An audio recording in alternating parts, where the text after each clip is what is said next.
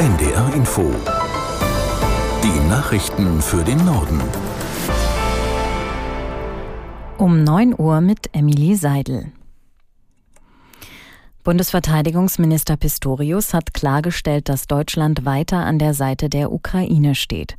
Der SPD-Politiker war heute früh unangekündigt in der ukrainischen Hauptstadt Kiew angekommen. Aus der NDR Nachrichtenredaktion Dennis Schwalm. Es geht ihm um Solidarität, sagt Verteidigungsminister Pistorius. Denn in den vergangenen Wochen gab es in der Ukraine die Sorge, dass der neu aufgeflammte Nahostkonflikt die Unterstützung bei der Verteidigung gegen die russische Armee ausbremsen könnte. Pistorius hat aber bereits weitere Hilfe zugesagt.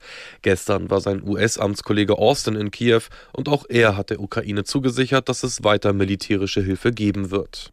Im Streit über das 60 Milliarden Euro Loch im Bundeshaushalt schlägt SPD-Generalsekretär Kühnert ein Aussetzen der Schuldenbremse vor.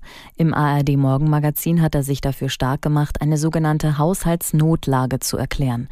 Das lehnt vor allem die FDP bislang ab.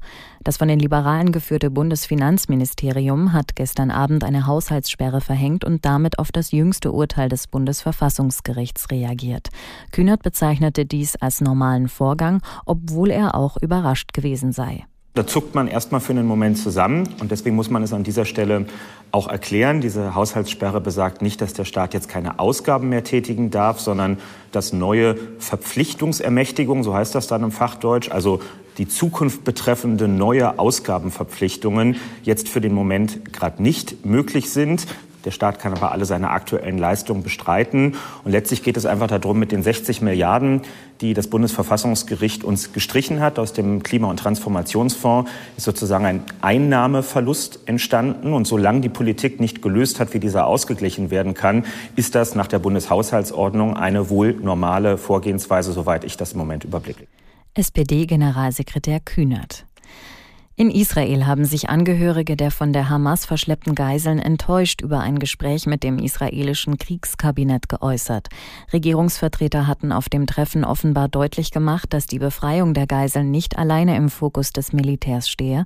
Genauso wichtig sei es, die Terrororganisation Hamas zu zerschlagen. Ungeachtet dessen gibt es aber weiter Berichte über eine mögliche Waffenruhe und eine Freilassung von Geiseln. Kilian Neuwert aus Tel Aviv mit einer Einschätzung zu diesen Berichten. Jeder dieser Berichte, der nährt die Hoffnung hier in Israel, dass es ein solches Abkommen geben könnte. Ich sag mal so, das Ganze ist im Bereich des Möglichen, aber das ist vieles in diesem Krieg.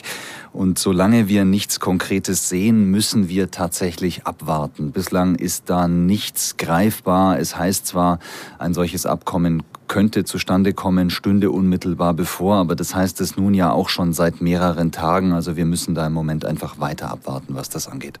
Die Fachtagung der Deutschen Islamkonferenz kommt am Vormittag zusammen, um darüber zu beraten, wie Antisemitismus und Muslimfeindlichkeit bekämpft werden können. Bundesinnenministerin Faeser sagte im ARD Morgenmagazin, sie erwarte von den Muslimverbänden, dass sie sich ganz klar gegen den Terror der Hamas und gegen Judenfeindlichkeit äußerten. Einige sind ihrer Verantwortung sehr wohlgerecht geworden, manche eben nicht.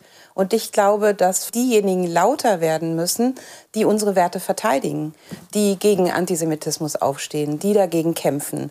Diese Stimmen auch lauter werden zu lassen, das ist eine der Aufgaben heute. Ich glaube generell, dass diejenigen in der Gesellschaft im Moment lauter werden müssen, die unsere Werte verteidigen. Es geht darum, niemanden unter Generalverdacht zu stellen. Ich will das auch noch mal sagen, wir als Sicherheitsbehörden, wir bekämpfen Islamisten, aber keine Muslime. Bundesinnenministerin Faeser.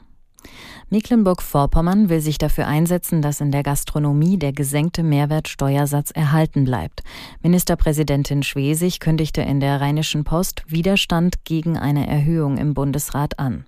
Die Gastronomiebranche habe wegen der Pandemie schwere Zeiten durchgemacht und kämpfe jetzt mit hohen Energie- und Lebensmittelpreisen, sagte die SPD-Politikerin zur Begründung. Die Ampelfraktionen hatten beschlossen, den reduzierten Satz von sieben Prozent für die Gastronomie zum Jahresende auslaufen zu lassen lassen. Das waren die Nachrichten.